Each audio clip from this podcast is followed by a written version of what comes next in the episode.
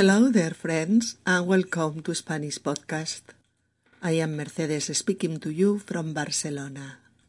In our 185th episode, Podemos, We Can, Monse and her boyfriend, Luis, are in Madrid doing a yoga course. They are in our five girlfriends' old apartment although now only Alejandra and Pilar are there. They are taking a cup of coffee after lunch and they put on TV to watch the news.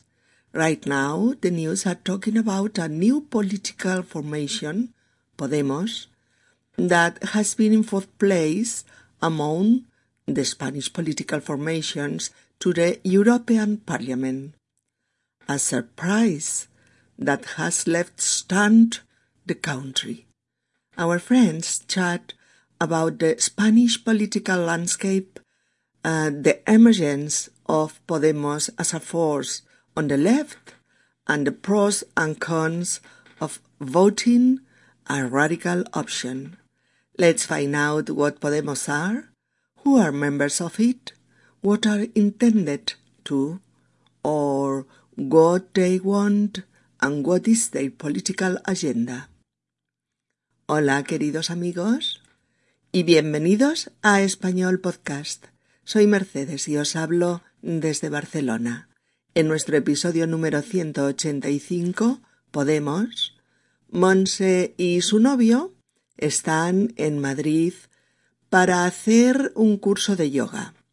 Están en el antiguo piso de las cinco amigas, aunque ahora solo están Alejandra y Pilar, ya que las demás están de vacaciones. Están tomando café después de comer y han puesto la tele para ver las noticias. Justo ahora se está dando la noticia de que la nueva formación política Podemos ha quedado en el cuarto lugar entre las formaciones españolas que políticas que optaban al Parlamento Europeo. Una sorpresa que ha dejado atónito al país. Nuestros amigos charlan sobre el panorama político español, sobre la emergencia de Podemos como fuerza de izquierdas y sobre los pros y los contras de votar una opción radical. Vamos a enterarnos de qué es Podemos, quiénes lo integran, qué pretenden y cuál es su programa político. Episodio número 185. Podemos. Vamos allá, vamos a tener toda la información. Qué ganas tengo de que Podemos gane unas elecciones españolas y vuelva la democracia a este país. Uy, uy, uy. Discusión a la vista. Ya sabes que yo creo que no son tan demócratas. Claro, tú votas PSOE, que, que es como votar centro derecha, porque los socialistas han olvidado por completo lo que es una política de izquierdas.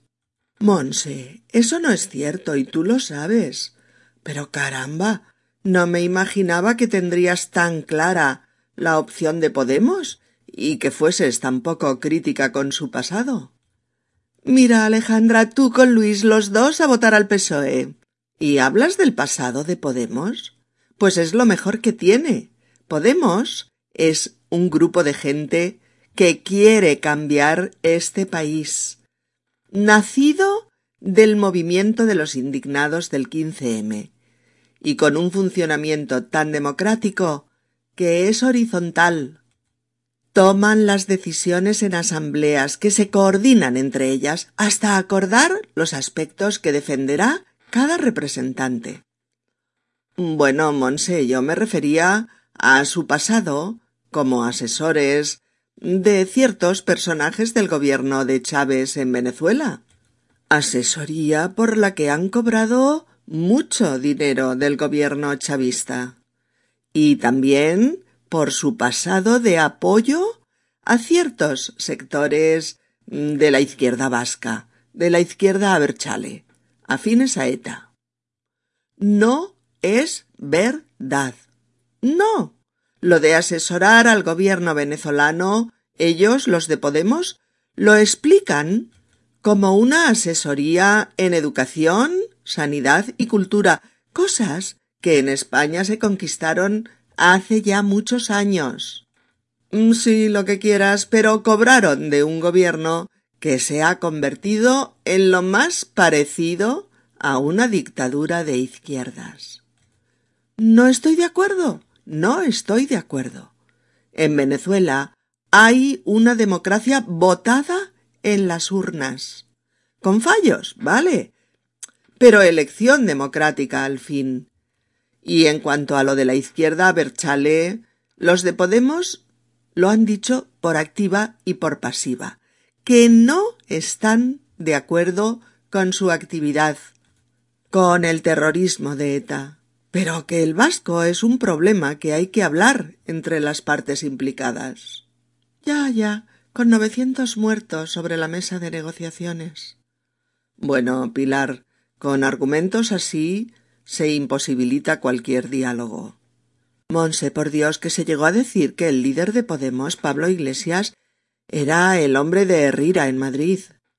¿Y tú te lo crees?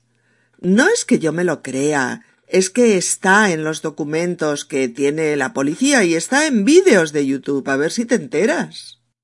Eh, chicas, calma, calma.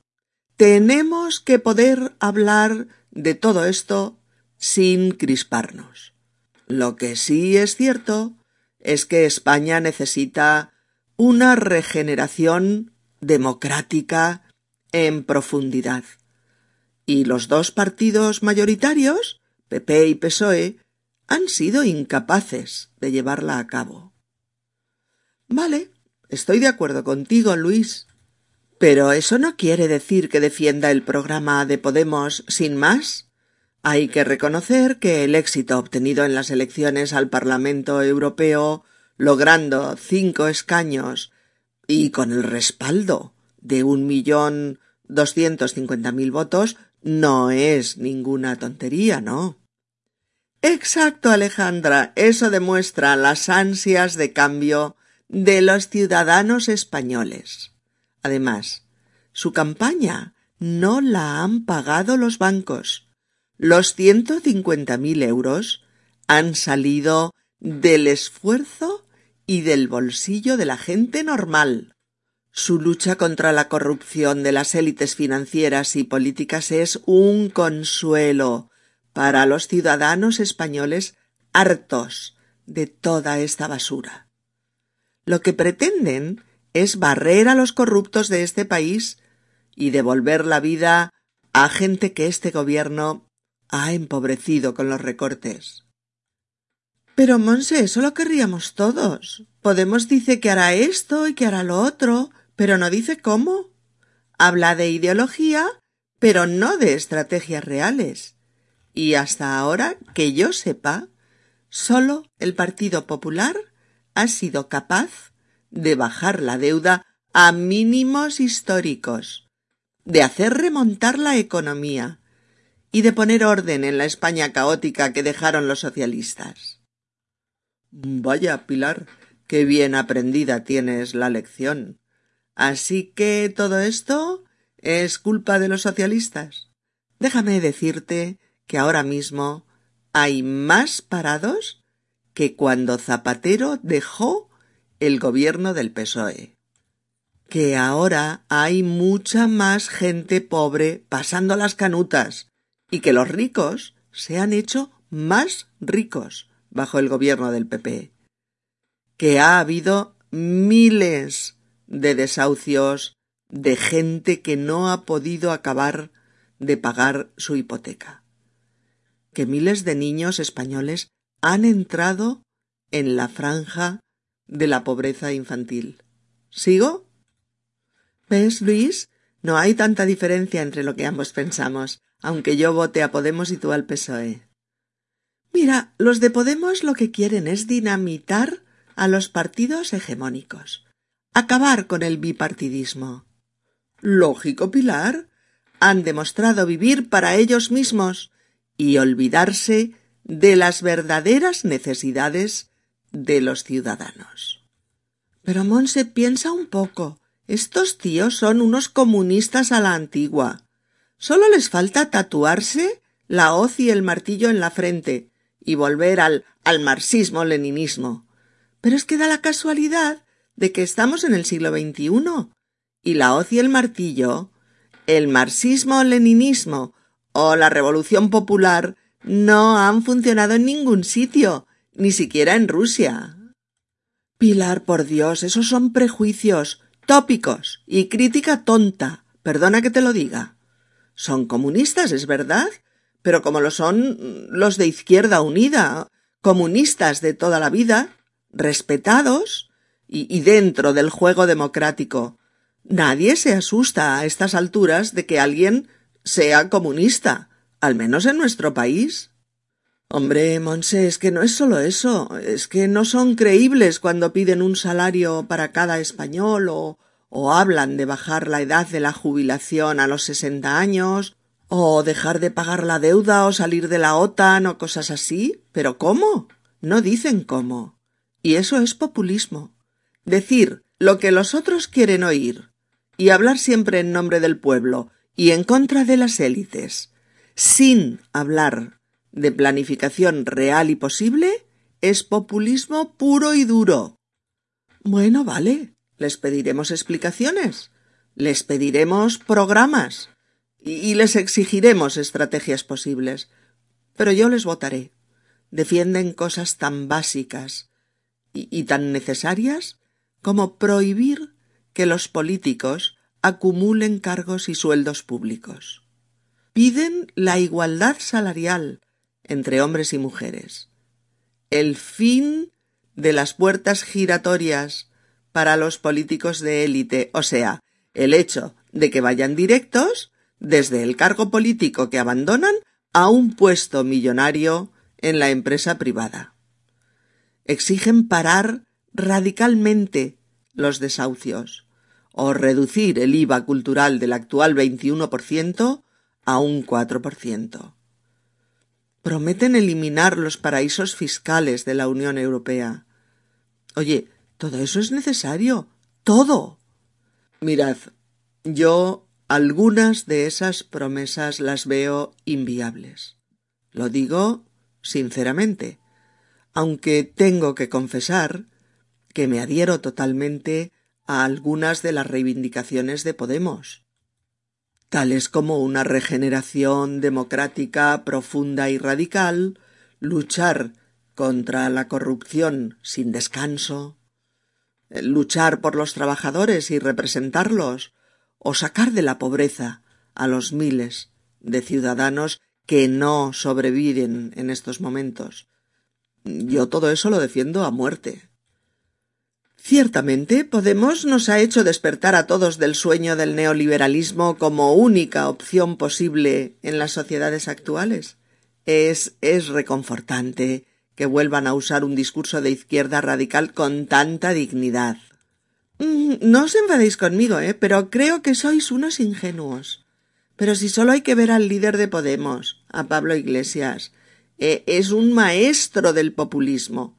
Sabe muy bien lo que es un líder carismático y sabe explotar su carisma. Es un maestro en parecer uno más, pero todos sabemos que no es así.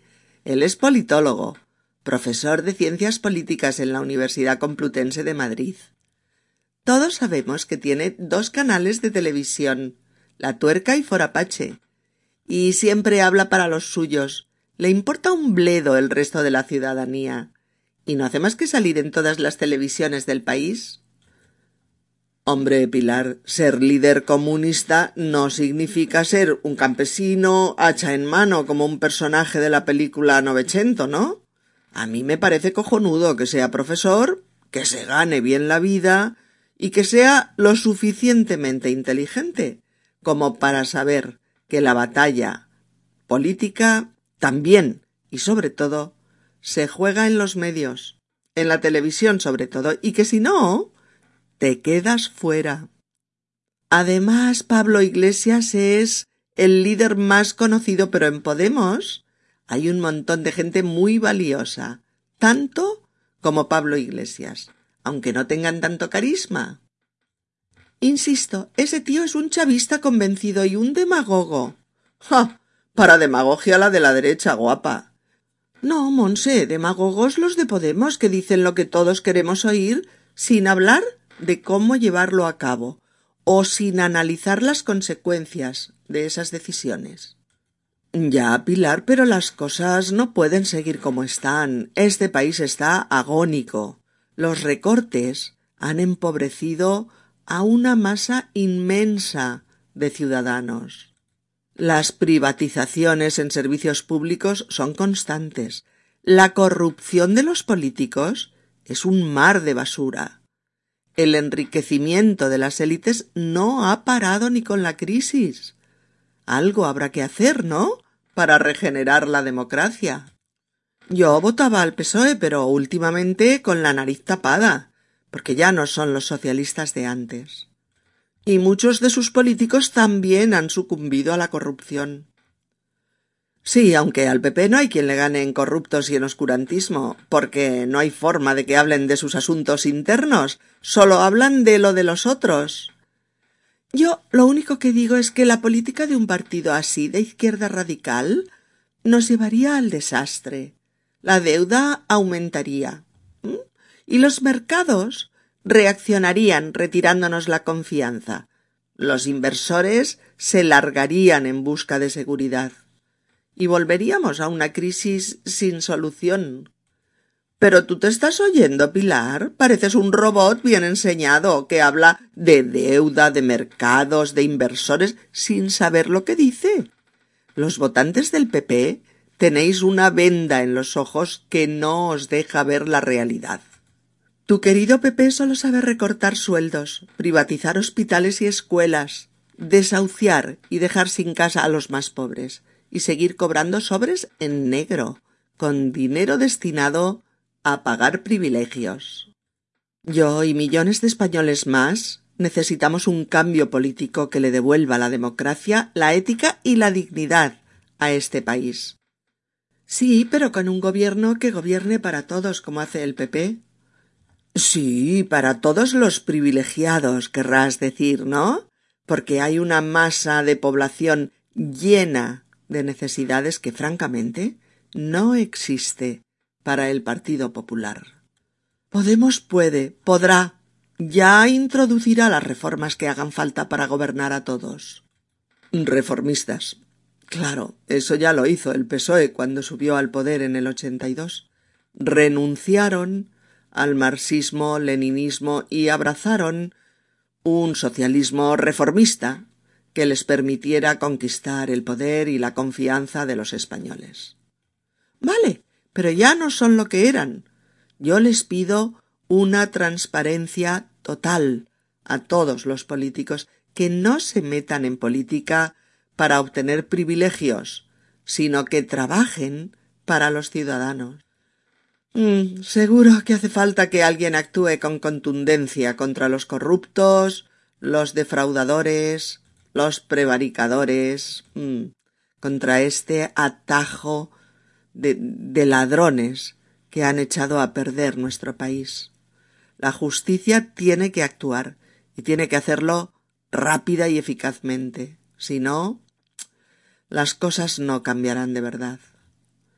Eso, eso es lo que queremos todos, que las cosas cambien de verdad, y a ser posible en esta década y no en el siglo XXII, claro. Discusión calentita, ¿verdad?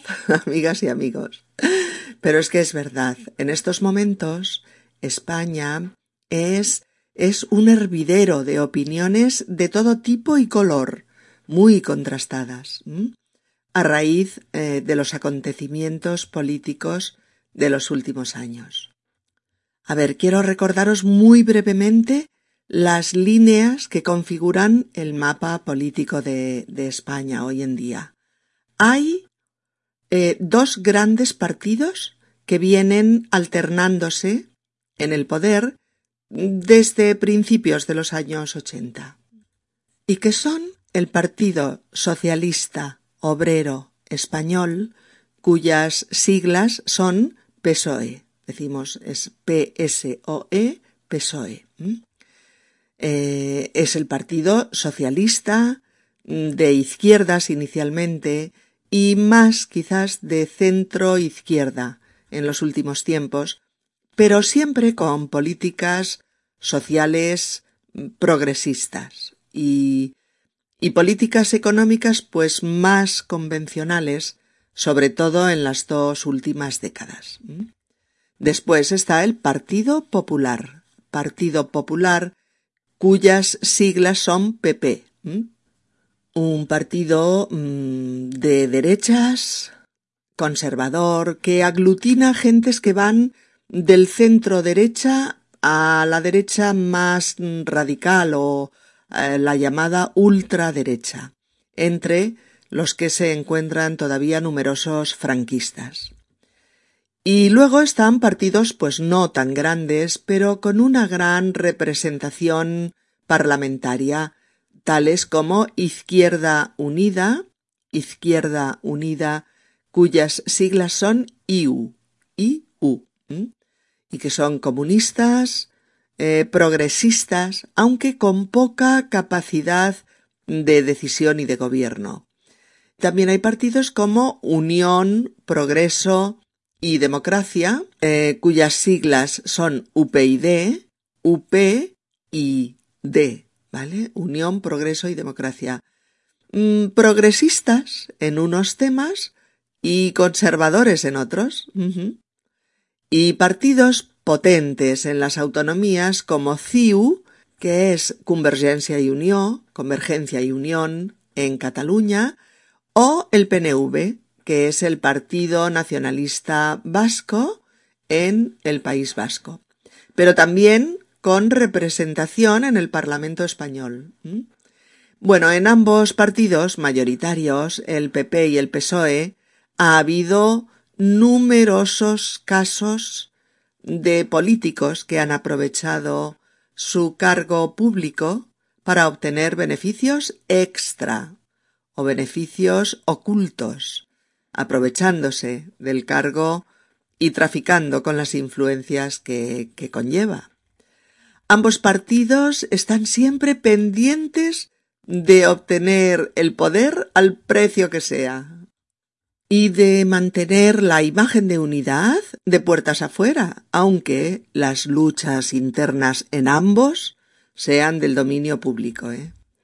Y ninguno de esos dos partidos ha sabido dar respuesta a los enormes problemas sociales, económicos y de todo tipo que los españoles arrastramos, sobre todo desde que empezó la crisis ahora hace siete años ya.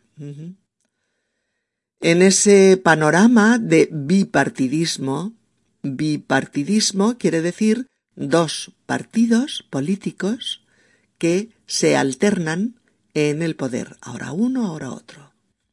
Bueno, pues en ese panorama de bipartidismo surge una primera oleada de, de reacción popular con las acampadas de los indignados, los indignados del 15M en mayo de 2011. Probablemente eh, lo recordéis por la prensa y porque hablamos mucho de ello en nuestro blog. Montones ingentes de ciudadanos salen a la calle a gritar que ya basta de corrupción, que ya basta de recortes económicos y sociales que recaen sobre los más desfavorecidos. Que ya basta de abusos y de políticas de castigo a los ciudadanos y que se necesita un cambio. Se necesita un cambio. Bien, pasan unos meses en medio de esta explosión de indignación ciudadana y luego todo parece disolverse en el olvido y en el silencio. Pero no, no. No, amigos, aquellos indignados han seguido reuniéndose, organizándose y creando un movimiento político en todo el Estado español que ha dado la campanada en 2014, a raíz de la convocatoria de elecciones al Parlamento Europeo el 25 de mayo de este año de 2014. En estas elecciones, la primera sorpresa, el desplome de los dos partidos em, hegemónicos de la política española, es decir, el Partido Popular y el Partido Socialista.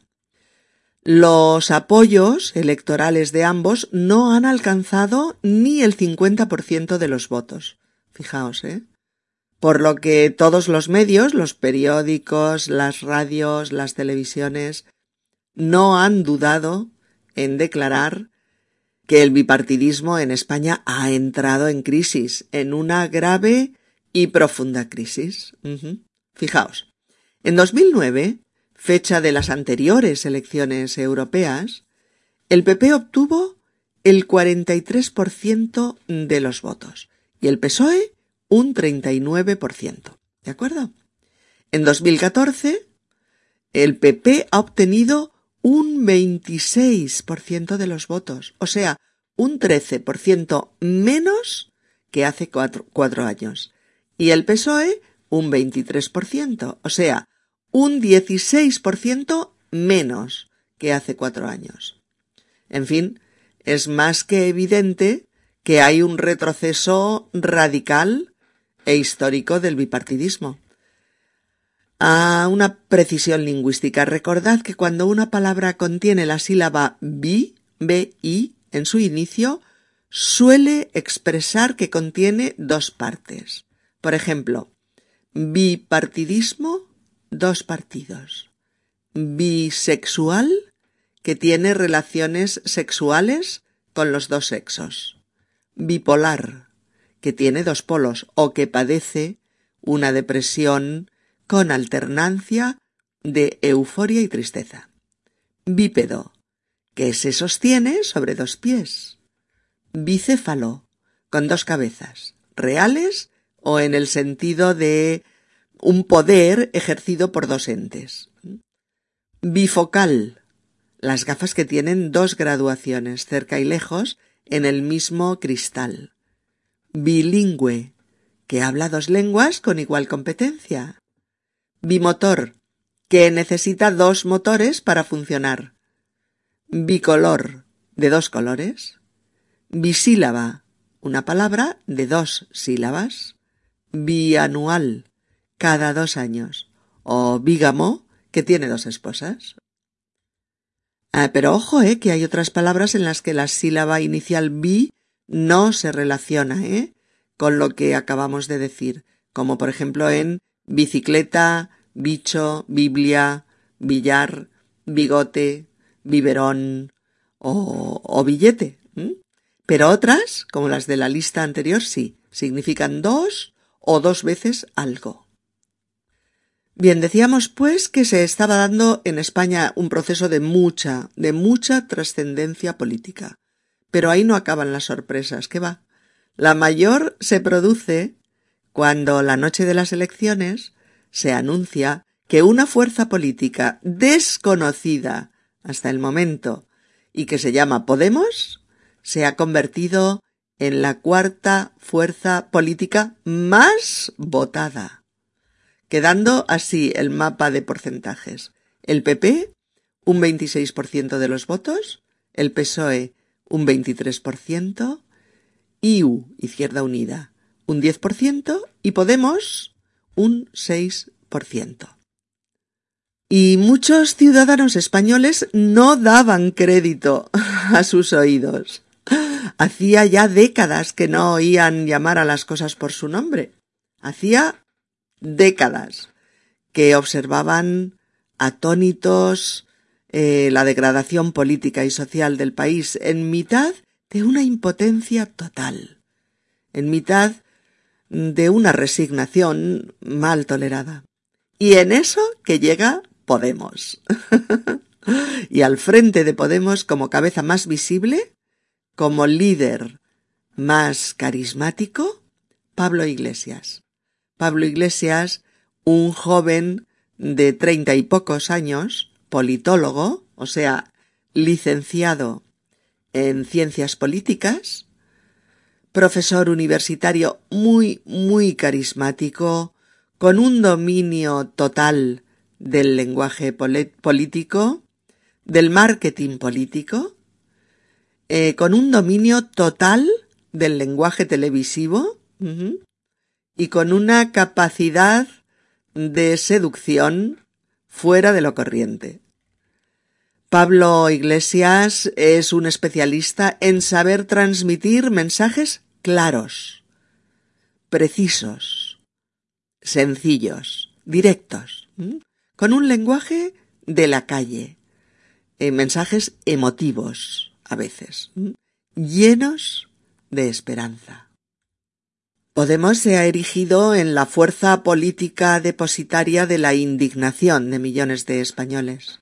Ha asumido, como propio, el grito de basta ya de corrupción, o el de no más corrupción política, o el de basta de abusos financieros, o el de fin a los retiros millonarios de los banqueros, y sobre todo el grito de otro mundo es posible y otro futuro es posible. Supongo, amigas y amigos, que estáis viendo que en español se usa mucho este basta ya, basta ya, o simplemente basta, como expresión que exige el fin inmediato de algo. Decimos así, basta ya, que es como decir ya es suficiente, o ya está, es el fin, o se acabó. ¿De acuerdo? Todo esto también ha puesto en marcha, como no, la, la maquinaria difamatoria de los periódicos, radios y televisiones de derechas que pretenden sembrar el miedo hacia esta formación política, amenazando con que los de Podemos eh, crearán una España castrista a lo Castro en Cuba o chavista a lo Chávez en Venezuela y que el comunismo eh, acabará con la España próspera y floreciente con que nos bombardean a diario el Partido Popular y que sólo parecen disfrutar los que ya disfrutaban antes y durante la crisis. Pero la realidad se ha impuesto y ningún discurso eh, descalificador pudo evitar los cinco escaños del Parlamento Europeo que consiguió Podemos. Esa era una realidad incontestable que regresaba como un boomerang en forma de pregunta hacia los ciudadanos españoles. ¿Qué ha pasado? ¿Por qué se ha producido en las europeas ese retroceso brutal de los dos partidos mayoritarios de España, el PP y el PSOE? ¿Por qué emerge y gana cinco escaños parlamentarios una fuerza de izquierda radical? Las tertulias televisivas echan humo. Empiezan a hablar sobre ello a todas horas. Los periódicos se llenan de artículos de opinión sobre Podemos. Los ciudadanos de a pie empiezan a incluir en sus conversaciones el fenómeno Podemos. Y aún más. Muchos españoles empiezan a decir que si hubieran sabido que una fuerza como Podemos se presentaba, la habrían votado. Fijaos, eso fue en mayo. Hace ahora ocho meses, ¿eh? En este tiempo que ha pasado, las encuestas empezaron a hablar sobre la intención de voto de los españoles y agarraos que vienen curvas. Sale Podemos como la tercera fuerza política más votada. Casi con los mismos votos que el PSOE, que está en segundo lugar, y que el PP, con una ajustada victoria con la que no podría gobernar, sino es con una amplia política de pactos, y no como ahora, ¿no? Haciendo y deshaciendo a su antojo, gracias a la mayoría absoluta que le dieron los más de diez millones de votos de las últimas elecciones. Monse, una de las protagonistas de nuestro episodio de hoy, es una de esos millones de personas indignadas, bastante machacada por la crisis y profundamente cabreada con las políticas neoliberales del actual gobierno español. Ella, Monse, sí sabía que Podemos se presentaba a las europeas y les votó. Y por eso ahora quiere que lleguen más allá, quiere escaños parlamentarios para Podemos, pero esta vez en el Parlamento español. Y por eso dice, ¿qué ganas tengo de que Podemos gane unas elecciones españolas y vuelva la democracia a este país? Eh, ¿Por qué vincula Monse esas dos cuestiones? Que gane Podemos y que vuelva a haber auténtica democracia en España. Pues porque Podemos ha basado su campaña en la promesa de regenerar la democracia en este país, en España, combatiendo la corrupción generalizada que en este momento campa por sus fueros a lo largo y ancho de mi país, y desmontando la política de privilegios y abusos de las llamadas élites políticas y financieras, ¿no? Eh, Luis dice con un pelín de humor. Uy, uy, uy, discusión a la vista. Algo está a la vista cuando está cerca, ¿eh? cuando es inminente. Y Luis sabe que Monse defiende a Podemos encarnizadamente, sin concesiones, pero sabe también que Alejandra y él vienen votando socialistas desde hace años. Y también que Pilar ha votado al Partido Popular, a los conservadores, en las últimas elecciones. Por lo tanto, no va a haber acuerdo. Más bien habrá desacuerdo y probablemente discusión a raíz de los diversos puntos de vista opuestos muchas veces. ¿eh? Recordad, queridas amigas y queridos amigos, que discusión en español significa polémica, ¿eh? Polémica, controversia, una discusión no es una charla normal, ni una conversación tranquila y sosegada, que se correspondería a una charla, a una conversación o a una discussion en inglés, ¿no? No.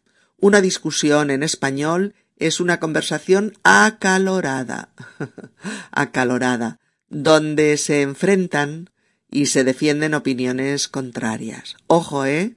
Una discusión no tiene por qué ser violenta, o no siempre, pero sí lo es a veces, sí lo es a veces. ¿eh? Se corresponde con el término argument en inglés. En francés, sin embargo, es igual, ¿eh? Discusión. Recordad, no es un intercambio de opiniones sin más, sino un intercambio de opiniones opuestas, contrarias, y en el que suele darse muchas veces pues una atmósfera tensa, acalorada e incluso crispada, ¿eh? Y Luis le dice ya sabes que yo creo que no son tan demócratas, no son tan demócratas, porque Luis les ha oído en diversas ocasiones, en la tele o en la radio, y le parece que sí, que tienen razón en muchas cosas, pero que se muestran eh, muy radicales e incluso excluyentes en otras. ¿eh? Pero Monse arremete contra Luis reprochándole que vote al PSOE, que según ella ya no es eh, una auténtica opción de izquierdas, sino que se sitúa en el llamado centro político y que en algunos temas hace una política eh, de centro derecha, sí, sí. Por eso le dice, claro, tú votas al PSOE, que es como votar centro derecha, porque la política de izquierdas han olvidado lo que es. Alejandra protesta contra esta afirmación de Monse y se muestra sorprendida de que Monse defienda a Podemos sin criticar ningún aspecto de su política sobre todo del pasado político de Podemos. Y Monse los manda a los dos, a Luis y a Alejandra, a votar al PSOE y se dispone a contestarle sobre el pasado de Podemos. Y les recuerda que Podemos ha surgido del movimiento político de los indignados del 15M. Eh, les recuerda que funcionan con total transparencia y que tienen una democracia interna envidiable. Es lo que llaman los círculos, que son asambleas que se comunican entre sí, ¿eh? horizontalmente, hasta, eh, hasta consensuar los aspectos que quieren que se trasladen al terreno político a través de los representantes o, o líderes políticos de Podemos. Y por eso Monse dice ¿Y hablas del pasado de Podemos? Pues es lo mejor que tiene.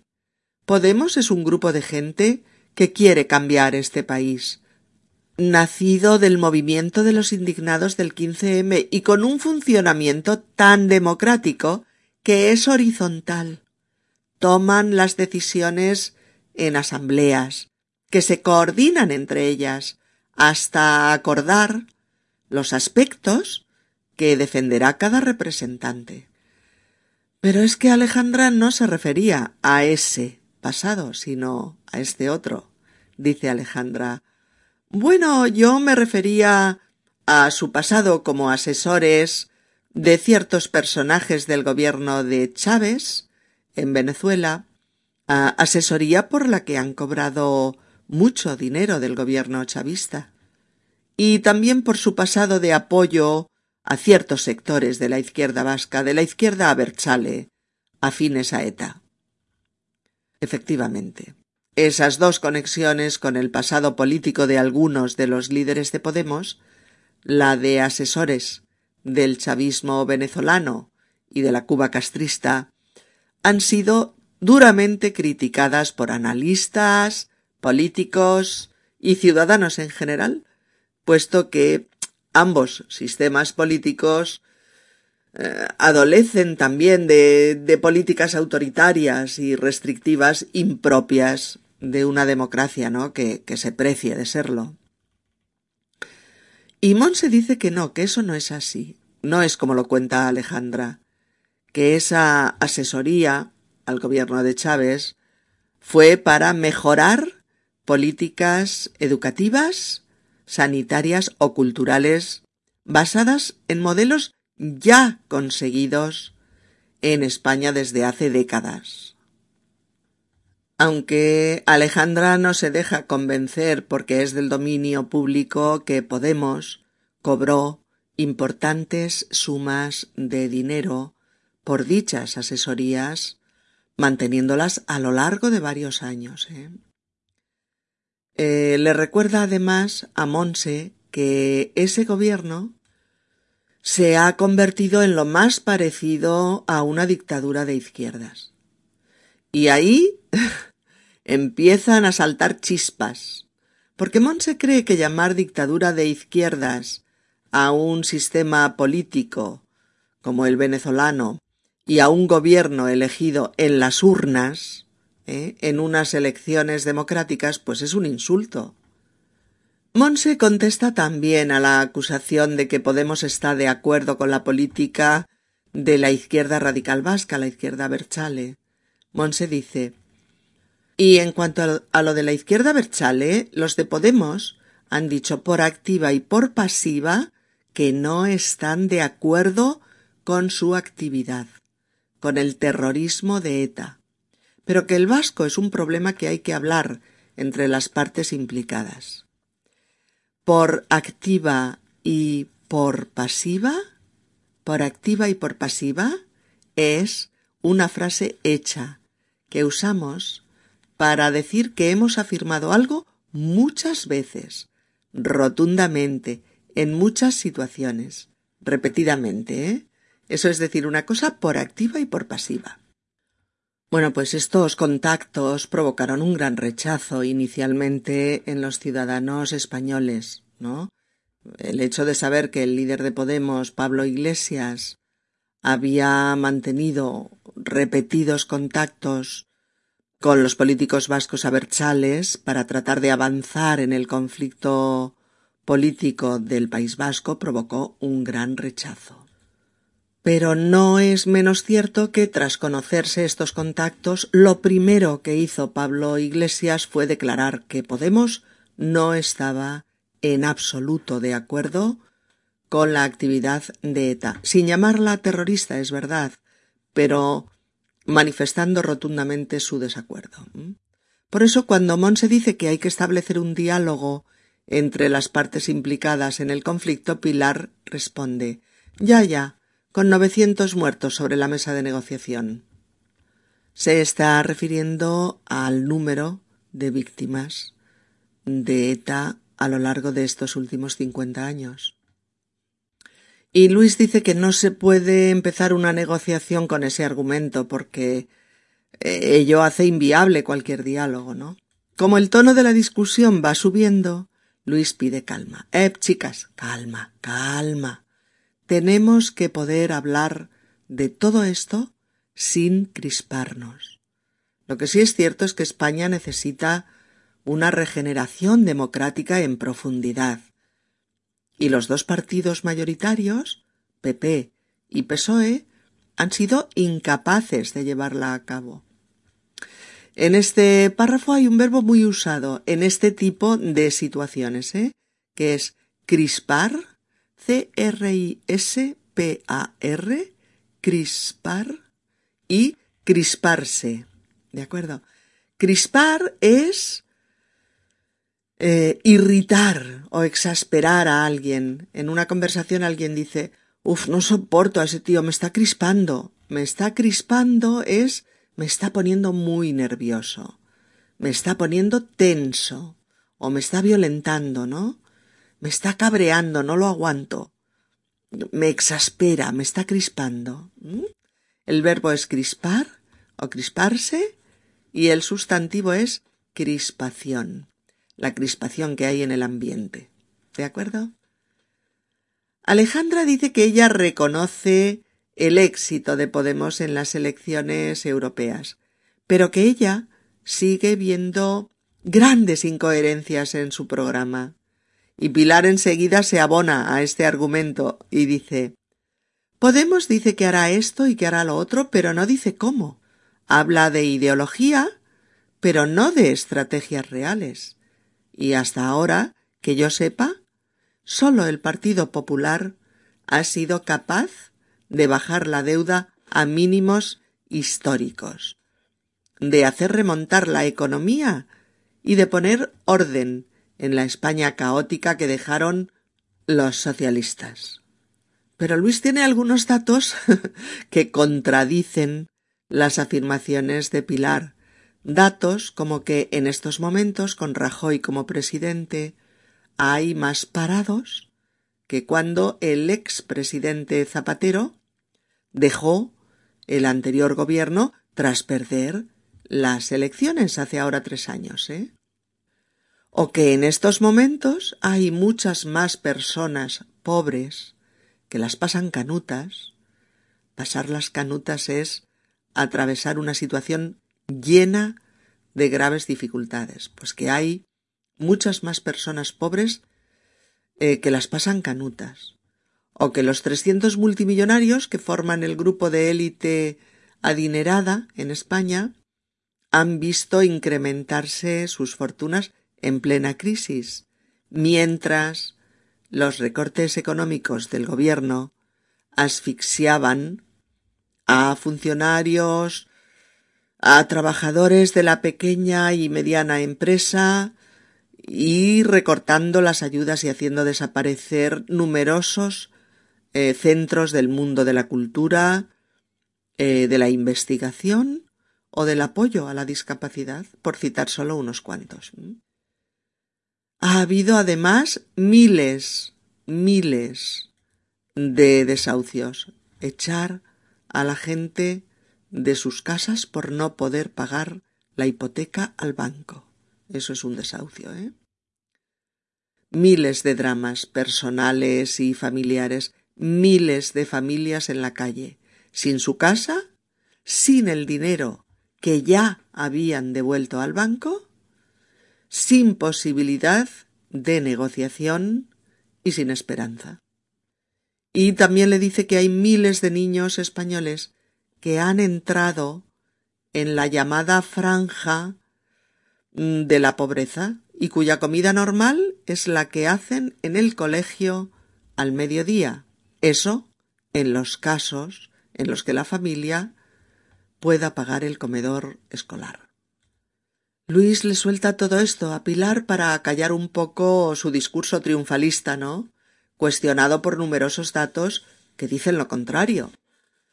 Y Monse está encantada de oír a su chico defender las mismas ideas que ella con tanta contundencia, ¿no?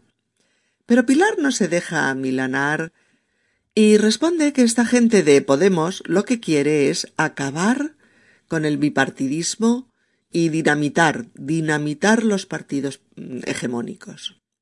Y Monse le dice que sí, que por supuesto, que esos partidos han sido incapaces de dar respuesta a las necesidades de la ciudadanía. La ciudadanía es el conjunto de los ciudadanos.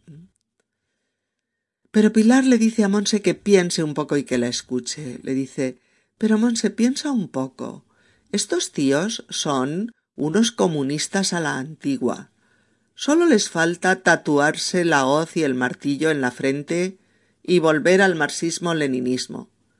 Pero es que da la casualidad de que estamos en el siglo XXI y la hoz y el martillo, el marxismo, leninismo o la revolución popular no han funcionado en ningún sitio, ni siquiera en Rusia.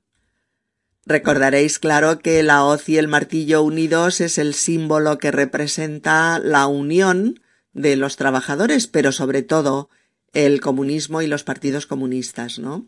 Junto con la estrella roja, la hoz y el martillo eran parte de la bandera roja de la, de la antigua Unión Soviética. Este símbolo, por ejemplo, es ilegal en países como Hungría, Letonia, Lituania o Moldavia, por ser considerado como un símbolo totalitarista, ¿no? ligado a la ocupación soviética.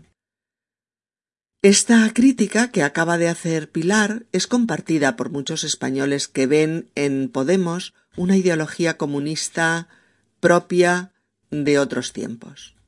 Sin embargo, otros muchos españoles creen que esto es una vuelta a la verdadera izquierda y que al igual que Izquierda Unida, que es un partido clásico en España, votado y respetado desde hace décadas, pues que Podemos representa a una nueva izquierda sin ataduras con las élites financieras y dispuestos a regenerar la vida democrática de las instituciones. Alejandra interviene para decir que no son creíbles, que es una utopía afirmar que habrá un salario para cada español, sea cual sea su situación, o que no son creíbles cuando afirman que todo el mundo podrá jubilarse a los sesenta años, o que no habrá problema en dejar de pagar eh, la deuda con, que la deuda que tenemos con quienes nos han prestado dinero, o que saldremos de la OTAN sin más. Alejandra dice que decir estas cosas sin decir cómo se harán es populismo. Por eso dice Hombre, Monse, no son creíbles cuando piden un salario para cada español o hablan de bajar la edad de jubilación a los sesenta o dejar de pagar la deuda o salir de la OTAN o cosas así. Pero ¿cómo? No dicen cómo. Y eso es populismo. Decir lo que otros quieren oír. O hablar siempre en nombre del pueblo y en contra de las élites, pero sin hablar de planificación real y posible. Populismo puro y duro.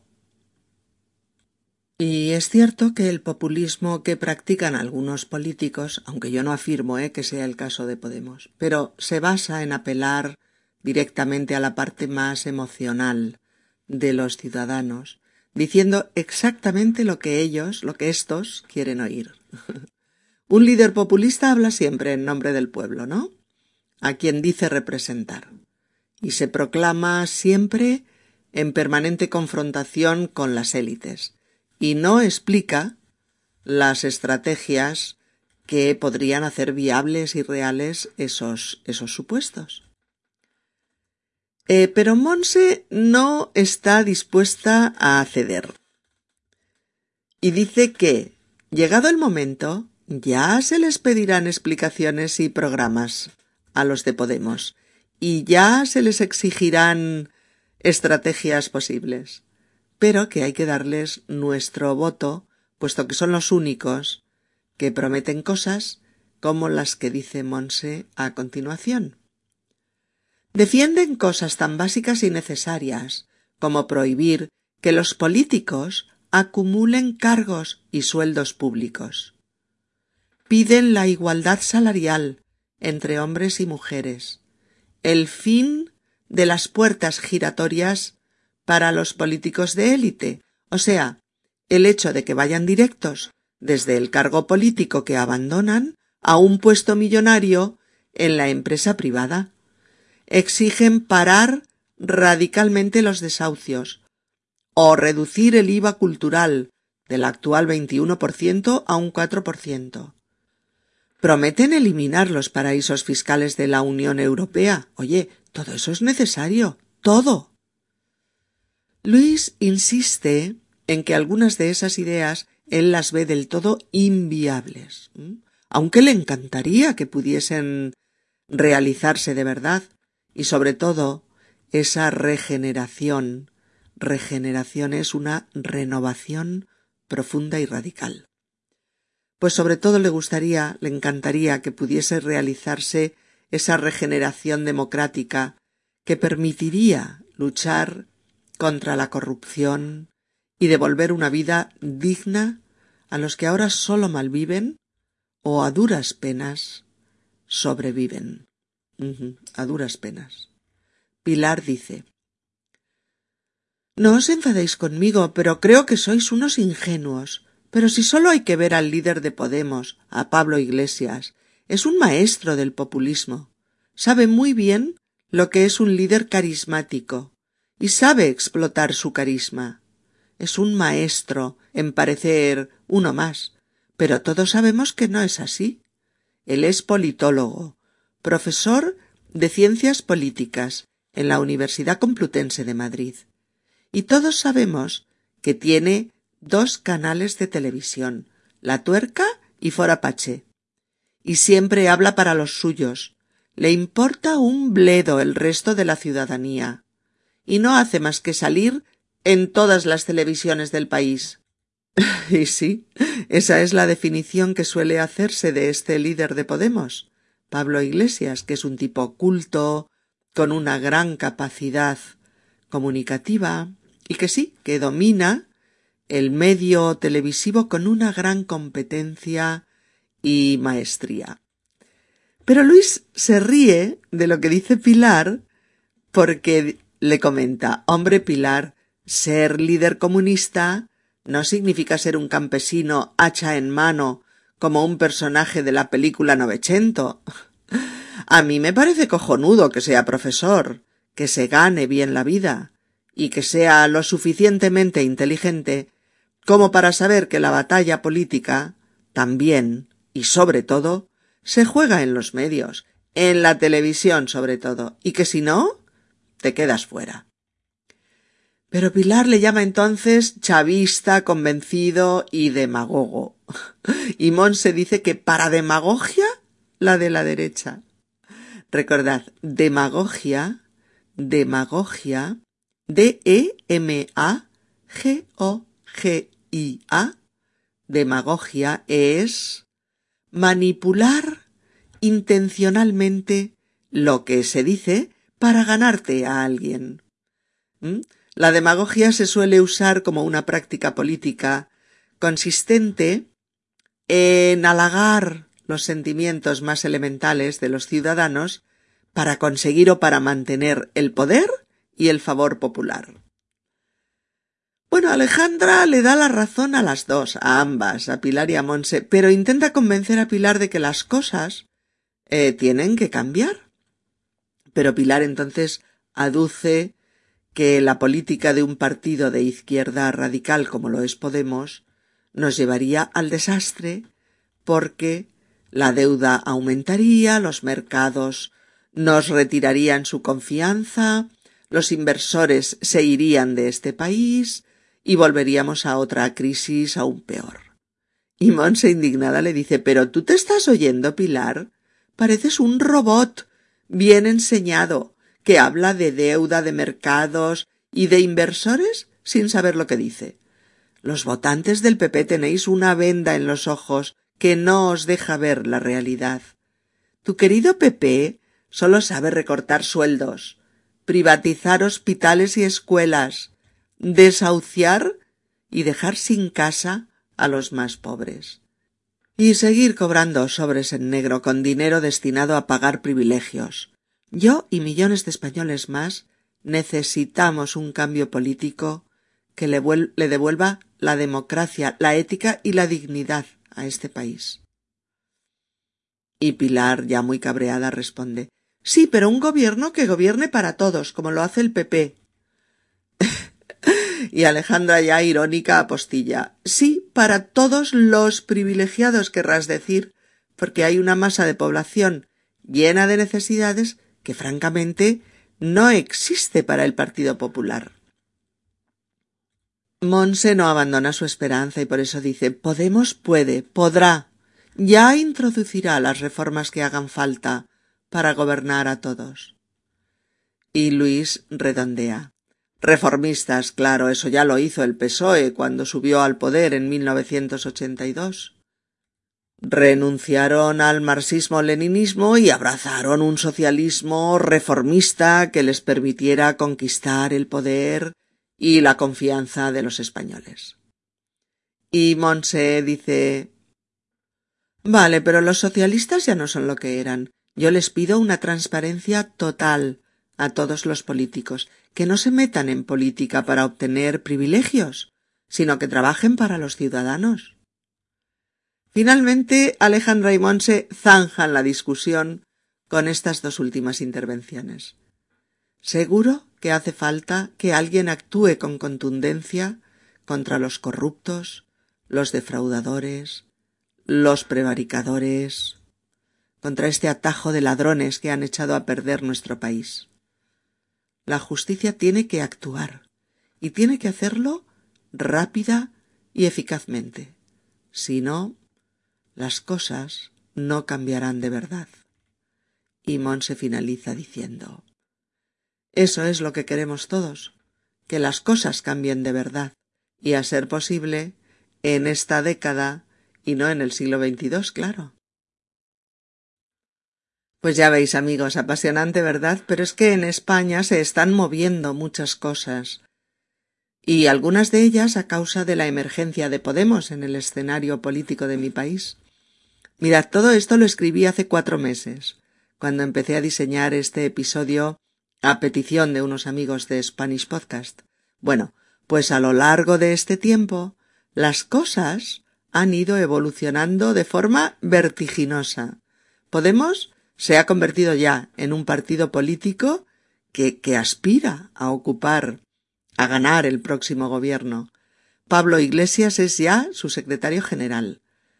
Eh, los puntos más radicales del programa se están relativizando para hacerlos más factibles y para que la gente los vea verdaderamente viables. Eh, las encuestas ponen a Podemos como segunda o tercera fuerza política, imaginaos, en las próximas elecciones generales españolas. En fin, que la información sobre todo esto se amplía, cambia y, es cada vez más sorprendente. En los próximos meses veremos qué pasa y en las próximas elecciones generales también. Quiero deciros que este es un episodio que tenéis que tomaros con calma. Hoy un poquito, mañana otro poquito. Hoy el diálogo, mañana una parte de la explicación, al otro el vocabulario político, en fin. Dosificadlo a vuestra comodidad y ritmo porque no es sencillo, ¿eh? Pero os da información sobre el momento sociopolítico en España y sé que a muchos de vosotros también os apasiona este tema. Amigas, amigos, mis mejores deseos para todos vosotros en los próximos días y en los próximos meses. Y aquí de nuevo en unos días con más material útil de refuerzo para seguir avanzando con vuestro español.